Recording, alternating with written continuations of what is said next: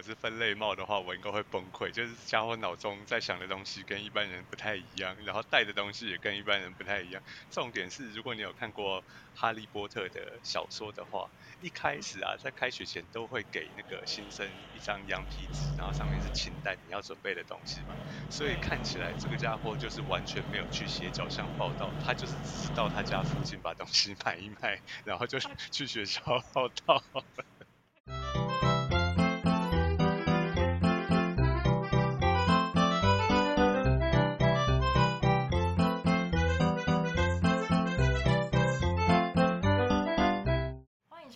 Work with Us》。你今天也远端工作吗？我们就是你远端工作的同事。您现在收听的是行销躺着听单元，我们每周都会分享近期有趣的行销观察。嗨，大家好，我是阿 C。Yo，我是 DJ，嘿、DJ，你今天出场实在是蛮像 DJ 的感觉的。因为又又又吗？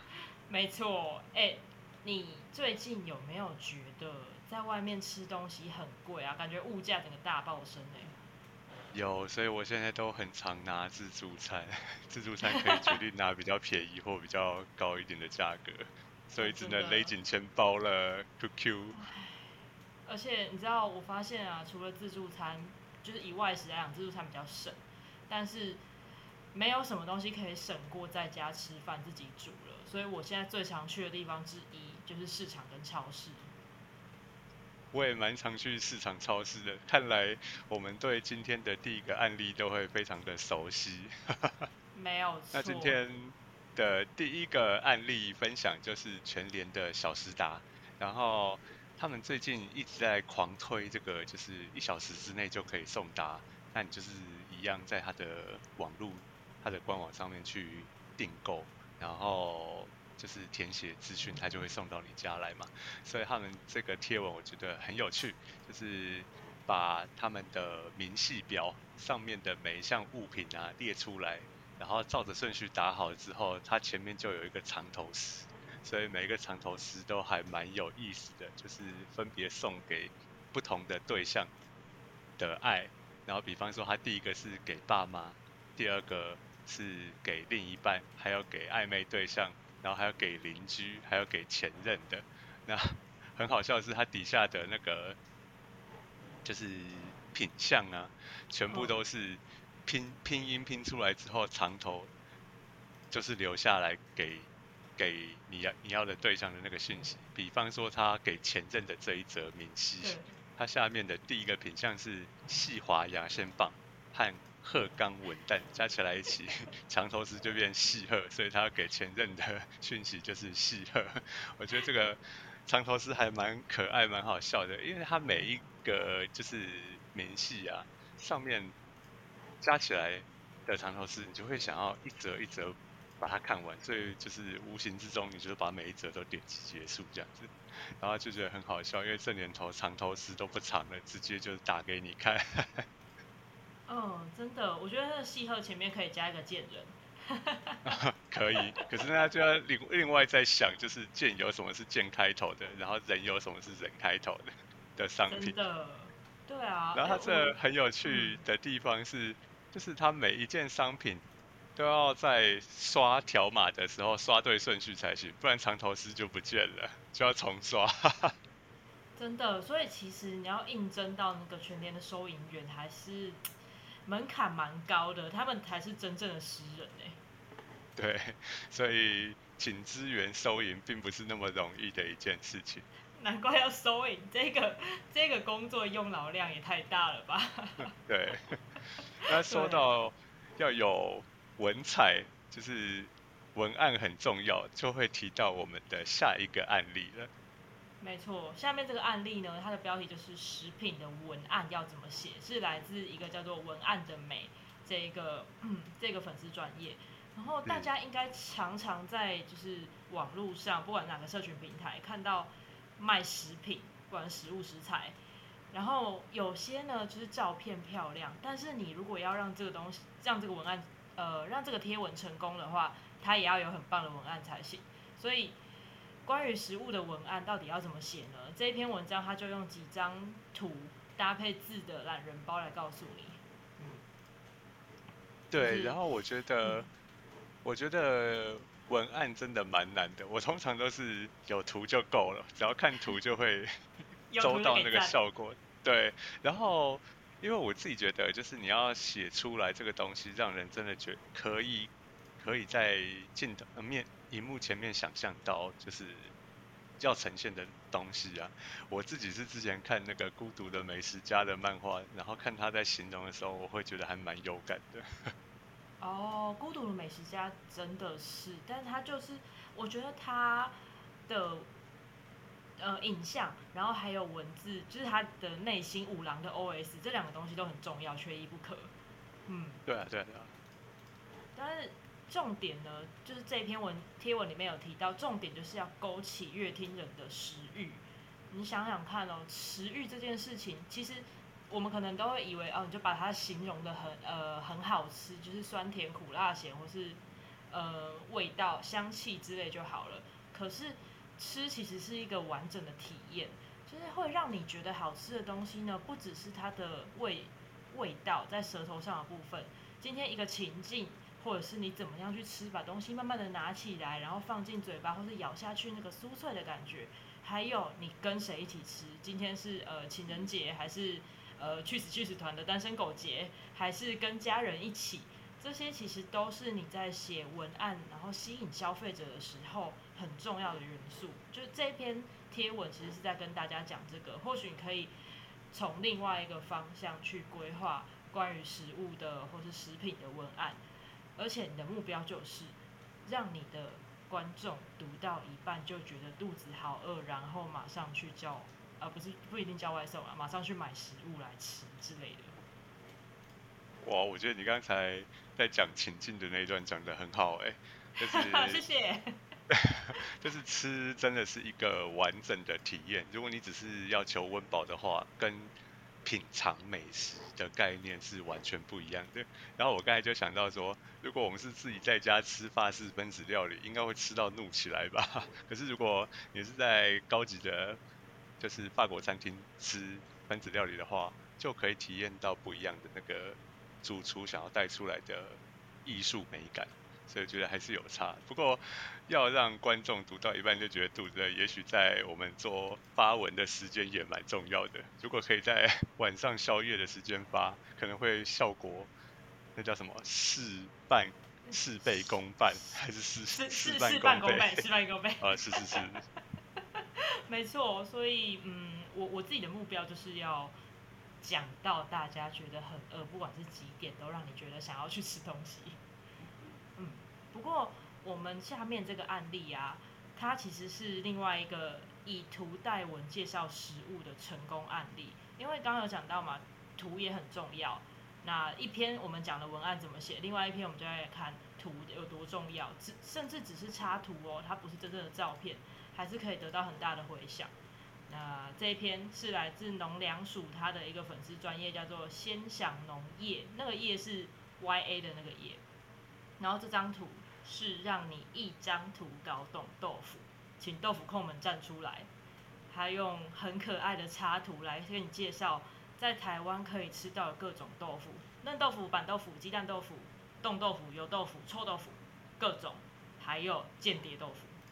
对，我觉得他留言区阵列的间谍豆腐很有趣，而且有长知识的感觉。比方说，对啊，比方说像百叶豆腐，它其实与其说它是豆腐，不如说它是脂肪油脂，它里面大部分都是油。因为它为了要让它的口感更 Q 弹，所以它会把很多的油跟空气打进去，让它吃起来比较 Q 的感觉。那它后面还有一些什么杏仁豆腐。芙蓉豆腐、鱼豆腐其实都不是豆腐，只是挂着豆腐的名，所以觉得还蛮有趣。而且另外一个，我蛮喜欢这个农粮署这个粉丝团，是它的每一则贴文都那个图片跟说明的的视觉都让我觉得很喜欢，就是用一般的消费者哦或者是大众一看就可以 get 到他主要想要放。放进去的资讯是什么，就不会多也不会少，所以就看起来很舒服这样子。嗯，那我记得之前，对，那我之前之前很有印象的一篇是他在跟你讲说，啊，这是题外话啦，就是他在跟你讲说国产跟进口的洋葱要怎么分。哎，他如果没有就是做一篇这样单张图的懒人包出来，我还真不知道说国产的洋葱和进口洋葱比起来，口感和味道还有外观都差这么多。真的，哎，这这件事情，呃，因为我自己很喜欢食物，所以会特别研究，就也会有朋友问我，可是你知道口述或是文字打出来就是不到位啊。那农粮署他自己可以做这样图片的懒人包，而且又。就像你刚刚讲，他的资讯量刚刚好，让人想要看下去，又可以学到一点小东西，我觉得真的超厉害的。对，而且我觉得现在经营社团，嗯，应该说粉丝团、社群，比较重要的，尤其是对公部门，我们今天会有蛮多公部门的的案例的。那我觉得很重要的是说，公部门东西出来，如果是符合原创性的，是最重要。然后它的视觉呈现设计。又可以带出政令宣传的效果，这是很不容易的。其实我觉得农粮署进的这个蛮好的。嗯嗯嗯，我觉得就是，尤其是这一张豆腐，其实我看完之后自己超想画的。哦，你是想画，我是想吃。哦，是这样吗？那这样刚好啊，一个就是一个愿画，一个愿吃嘛，刚好。是。然后我在那个我们的 show note 里面有补充一个农粮署另外一个食材系列的贴文，它讲的是玉米的故事。那它就是用一张比较大的那个懒人包图，这个就会建议大家用电脑看，因为资讯量比较多。手机上面看的话，图太小。对，没错。可是你看，我们每天吃的玉米，可能玉米罐头、玉米笋，然后蒸玉米啊，然后各式各样的，但你可能没有想过这些玉米。除了直接吃之外，它最后会变成什么东西？在生活里哪边其实我们都有吃到玉米。我觉得这张图很有趣，而且也不会让你觉得资讯负担太重。对。对。然后呢，刚刚我们有讲到留言区有那个间谍豆腐、臭豆腐啊之类的。这些间谍豆腐啊啊，不对啊，臭豆腐是间谍豆腐，百叶豆腐才是间谍豆腐。可是。我们贴文跟留言区提到这些豆腐，应该就是台湾学生到国外去的一个绝对特色吧。所以下面这个案例，我们就要讲到台湾学生这件事情。虽然这个完全经典的案例，我相信这个贴文应该最近在社群上面很多人都有被转发看到，然后都有去参与讨论，因为它真的是很经典的台湾生会有的样子。这个真的超好笑，就是呃这一篇贴文呢，它是。转发了一个 Twitter 账号，他这个 Twitter 账号是在讨论说，如果霍格华兹有台湾学生，霍格华兹就是哈利波特的那个魔法学校。那贴文的本文是说，哎，崔老尼教授是占卜学教授说，同学，占卜学请用水晶球，不要使用那个红色弯月形的木头，就是宝龟啦。对，台湾人一看到就会想到那两块宝龟。这个真的。真的很赞，然后大家可以点进 show note 的这一个案例，因为它是用截图的。呃，我没有直接贴 Twitter，是因为我觉得 Twitter 的那个回复啊比较没那么好阅读。可是大家先看这个截图，就是各式各样，然后还有下面他把很多经典的留言回复都已经贴上去了。我觉得真的是超赞，而且还有人画了二创，就是把台湾生。的样子直接画成一张插画，然后那那个长得很像哈利波特的主角，他骑着我们的那个红绿扫把，然后魔药学的大斧是大铜电锅，大铜电锅，对，没错，然后还有免洗魔杖，就是免洗块，免洗筷，对，护法宝，我真的是超级喜欢这个，想象哦，你在上魔药学的时候，在你的大斧旁边放的。那那一包绿色的东西，你绝对不会被史内普骂吧？但那一包呢，是任何的电器都不能缺少的乖乖，绿色乖乖。对，然后我自己是看到，就是大福里面在炖中药汤的时候，我笑出来，这就是台湾人会干的事情。真的，搞不好里面还有鸡腿。对，香菇鸡汤。没错。都出来。但我在看，就是。看全部的那个留言，然后大家这样陆续补上来的时候，就觉得很好笑。就是如果我是分类帽的话，我应该会崩溃。就是家伙脑中在想的东西跟一般人不太一样，然后带的东西也跟一般人不太一样。重点是，如果你有看过《哈利波特》的小说的话，一开始啊，在开学前都会给那个新生一张羊皮纸，然后上面是清单你要准备的东西嘛。所以看起来这个家伙就是完全没有去斜角巷报道，他就是只是到他家附近把东西买一买，然后就去学校报道。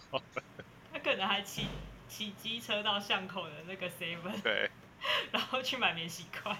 哦，没有，是买买午餐的时候他给了免洗筷，然后把那个来当魔杖之类的。但我觉得另外一方面还有一个，就是也是算刻板印象啦，就是其实真正的台湾学生，不管是在国内或者是在国外上课啊，我们在课堂上面其实应该还蛮没有存在感的，就是喜欢听老师讲，然后但是自己不太会表现，或者是发话，或者是参与课堂讨论之类。哦，这个我倒是蛮有感觉。对啊，不过你如果要说到存在感这件事情啊，刚好我就可以谈到下面这个案例。说真的啦，我看到这个案例的时候，在想说，哎，怎么会有人把这个东西贴出来呢？它本来应该会是一个地方的征稿，也不会有什么存在感，可能只有彰化人会知道。但就因为某些原因，延上知名度大爆棚。那对这个案例，就是彰化县政府的社会处，他们在。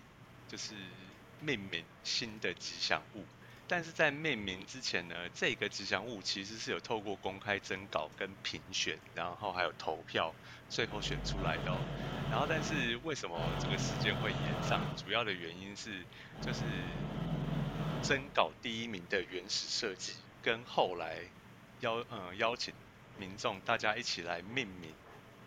的这个设计实在是差太多了，被魔改的太多了，然后所以就是底下就非常多的留言，然后也有在质疑的声浪等等等等之类的。那嗯，主质疑的声浪主要是在于说，就是我们用政府的就是预算经费，然后来办这样子的征稿。跟评选活动、投票活动，然后最后选出第一名，然后你要给设计费，然后再来办后续的这些命名啊，都是政府的公帑，都是预算嘛。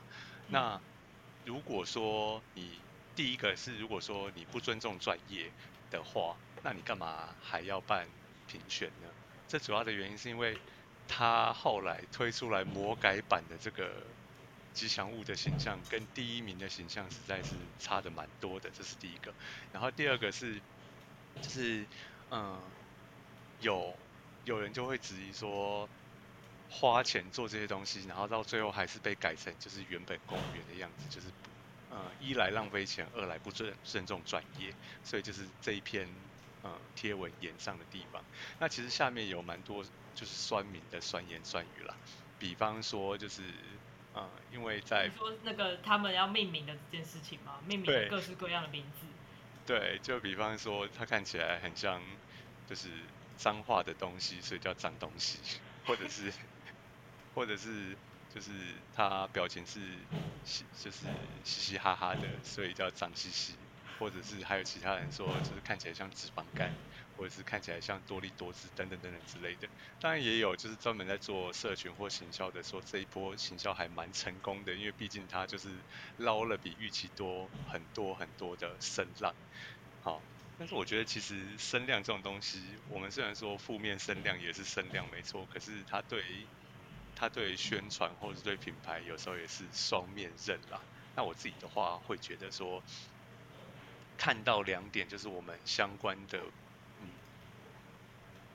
做作为代理商，好 agency 会看到的东西，第一个就是原始设计其实还蛮棒的，就是 RC RC 也在做很多的就是设计的案子，你可不可以先说一下，就是你看到第一眼原始设计的感觉？呃，我先讲我第一眼看到魔改设计的时候，觉得哇靠，这个奖金应该比设计费还高吧？但我看到了原始设计之后，它看起来。我觉得比较像学生的设计作品，但是还蛮可爱的，因为它就是橘色跟白色纯粹线条的一个彰化线的形状，然后给了它很可爱的五官眼睛，还有直四肢跟戴一个小帽子。但魔改之后完全看不出来，它就它感觉是把原始设计那个做成一个布偶装，然后套在一个布偶人，套在一个真人的身上，对的那种感觉，然后就是呃，这个到底是在好像有点写实呢。但我觉得，哦，我觉得我看第一眼的那个原始设计啊，我其实蛮喜欢的。那其实彰化县政府社会处的贴文，先前的贴文里面也有作品编号、作品名称跟作品理念，所以他的作品理念跟他本身的设计是很合得起来的。他就是把彰化县的地图，就是整个地图的轮廓做成一个吉祥物，那下面还有两只脚，这样子，就看起来很可爱，然后抱着一个红色的爱心。但与其说它像是吉祥物，我觉得在设计的时候，应该应该创作者可能没有想到说它是吉祥物。以我来看的话啦，吉祥物跟 logo 品牌 logo 的样貌还是有不同设计的区别的。所以它这个在我看起来比较像是 logo 的感觉，它不像是吉祥物的感觉。因为，嗯，我觉得这也是一个经验，就是如果大家有在接公部门的案子啊。你看到这种东西，你后面就会有一个预期，哦，他应该会希望把它实体化，或者是因为它是吉祥物嘛，所以他一定会要把它造出来一个真实的公仔的样貌。如果你是用做 logo 的的方式去做平面的设计的话，它就会很难变成一个实体的吉祥物，所以后面就有可能被魔被就是公部门单位魔改。那说到魔改啊，就是。我们就可以知道一个，就是你如果在接公部门的案子，就知道他们会有个惯例，所有的设计啊，在就是完成提交审核之后啊，著作财产权的归属全部都是归于公部门的。所以也就是说，他们收到你的设计之后，然后也完成了这个结案之后，要怎么用，要怎么改，都是他们的事情。所以你的创作就有可能就是变成。完全不是你原本创作的样子，就像这个案例一样，所以就是可以跟大家分享的地方啦。嗯，关于这一点啊，因为我之前也有参加过一些公共的征件，那这些征件不一定是县市政府，有时候可能是公立的那个呃美术馆啊，或是电影馆之类的。大家在投稿的时候，一定一定要仔细的看一下下面的条款，因为通常征件这个东西，它最后就是会被那个单位所用，那它只会标注说原设计师是谁，可是它一定会要求你，嗯，把著作财产权授予给他们，或是直接无条件的赠予给他们，因为你收了那个奖金之后，就等于是这个著作财产权跟后续的利用权，对，就是买断，就是给他们的。那你要做好准备，这个东西之后很有机会被大改。那你在签约的时候也要看清楚这件事情，因为他一定会有一张呃授权或是转让的同意书要给你的，它有点像是切结书，对，切结书那类的，嗯。那关于公部门的一些风波啊，其实还不止这一则，我们今天还要分享另外一个案例，就是公示的案例。那公示这个案例，其实我看了一下网络上面，还蛮少人知道有这件事情，就是公示小编的。公司的 Twitter 小编出包这件事情，而且我特别注意到，就是原本你是有新闻露出的，但是你现在如果上上网去查相关的新闻，全部都被下架了，所以你要点那个就是网页历史记录，才可以看到原本的的新闻内容。那这件事情，对，这件事情就是公司的 Twitter，呃，转发了一个 VTuber 的。内容就是转发了一条 YouTube 的 tweet tweet 这样子，那其实转发不是什么大事情，但是他转发的内容就被评为不雅跟不妥，因为他就是一个就是那应该算什么 VTuber 应该中文叫什么？一下想不出来。他应该叫做虚拟直播主或是虚拟主播。啊，对对对，就是他分享了一个虚拟主播的推文，那这个推文就是充满了各式各样的图片，跟图片上面说明文字，就是一直不断的讲，重复讲奶子奶子奶子奶子这样子。那其实它是一个梗啦，如果你是在圈内的话，就是可以看得出来它这个梗是什么。但是因为毕竟这是公部门的社群嘛，然后而且嗯调性也跟原本的不太符合，所以其实就马上就延上了。然后延上之后，他们也很快的就是下架，然后道歉，然后而且有一个说明说，嗯，因为公司才刚跨进 Twitter 这个平台不久，所以一切都还在学习中，然后也还在成长中，所以希望大家给予多多指教。但，嗯，你你知道这是一个就是客气话、场面话，因为公部门最注意的就是他在社群上面的小编。要该注意的这些东西，所以他其实在我看来算是一个低级错误。他就是可能小编忘记换账号，然后没有切换就直接转发了，然后就东西就出去了，所以就变成要收拾那个尾巴，收拾烂摊子这样子。那所以我就想讲一下，就是关于社群小编的专业伦理这件事情。因为一个社群小编，不论你是公部门自己的也好，或者是你是像我们做代理商也好。你一定会有非常多账号，那不论是企业客户账号或者是公部门账号，在做任何事情之前，一定要先再三确认一下你现在的账号跟权限的状态，然后再来发文。这已经变成一种细胞记忆、肌肉记忆。对，这是最重要的一件事情。基本哎。嗯。对，就是除非你现在才你。就算你现在是刚踏入这一行好了，那这个状态下你就必须要更加更加的小心仔细，因为你不是代表你个人，不是你个人账号，而是代表你服务的品牌或是公司。那这他们他们的规模一定比大个人大很多。那出了什么事情的话，其实呃你是没有办法自己扛下来的，而且会影响到的范围真的很大。嗯。然后还有另外一件事情，就是，嗯，我们现在也比较习惯说，社群小编、公部门的社群小编会用比较不正经的方式，就不像传统公家机关那么严肃肃穆的方式来做民众的互动。但是那个界限在哪里？我觉得也是公家单位还是可以再继续不断的去考虑到的。一方面也想要做亲民，但是二方面就是应该有一条线在那边。因为毕竟代表的是公家机关，所以它它的每一条贴文，你可以视为这个公家机关的公告才对。所以就像刚才阿西讲的，就是嗯，就算你是刚入职好了，或者甚至你甚至你可能只是替代役，然后来顺便兼任这个 公家机关的小编，但是这些专业的素养啊，尤其是这种很基本的东西，是每一个小编。应该在一开始就会要最注意到的。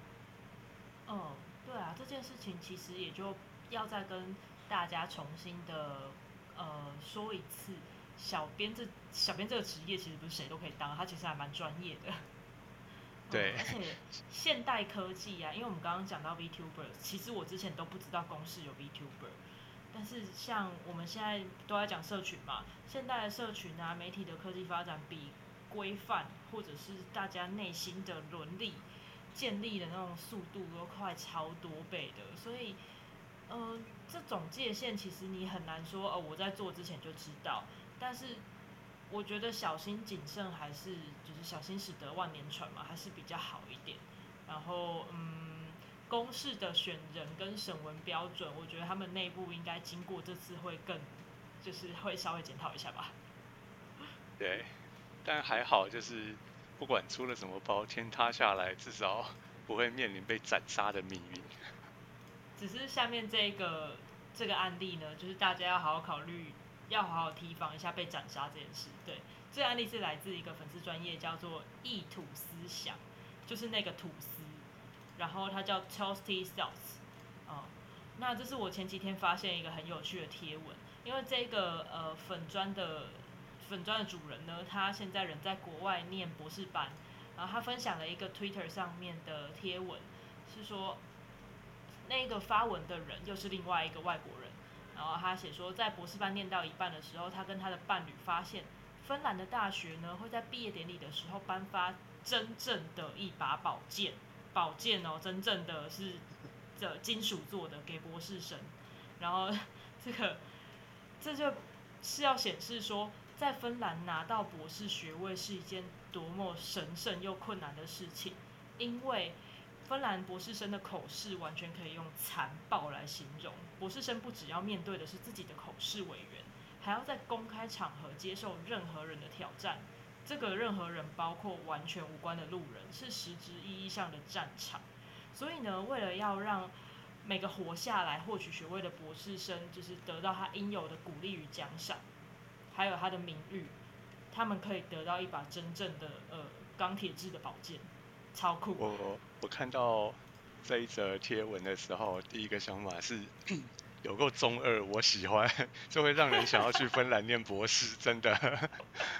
然后第二个就是，难怪他要在口试通过之后颁发证件给你。因为如果是在口试前先送你一把剑带去口试的话，可能现场就真的是实质意义上的战场了。我我是觉得这样子口试老师可能也要带剑跟盾牌去啦。要哦，就不知道到底是到底不知道是在比战哦，还是口还是口舌之战，还是直接就进行现场的战争这样子。这个是不好说啦，我对于北欧人的那个就是藏在心底变心里面的那个背面，我是不太清楚。对，但是我刚才听你说，就是他颁发这一把剑背后的意义，我觉得很好哎，就是他是为了让你可以用这一把剑一个象征啦，来捍卫学术这样子。真的，就是这一点，嗯，如果大家真的想要去接受这样的挑战，你还是可以去芬兰啦，但是你要先做好就是就就是上战场的心理准备。然后，嗯，这个东西有点危险，但就像我刚刚说的，还蛮有意义的。那我们下一个案例呢，要讲另外一个危险的东西了。你如果一不小心踩到线，就会受到正义之剑的惩罚。对，尤其是现在网络上面味道人士跟正义魔人还蛮多的，所以这一片会红起来，我不意外。它就是这个礼拜应该我猜了百分之八九十以上的人都有看到的八大手。的新歌可不可以放进去一下下就好？那他真的是瞬间就爆红，就是嗯第一第一天吗？就两百多万的收看，就是观看人次这样。对 对，所以嗯歌的歌词的内容我们就不细讲了，大家可以自己就是查关键字，可不可以放进去一下下就好？我猜应该大家都知道了啦。不用多讲。那八大雄在受访的时候，他自己讲说，这首歌是关于他的心上人嫁给别人了，但是仍然希望他自己心中能够放进，就是自己一点点的位置。所以这是一份十分震惊的歌。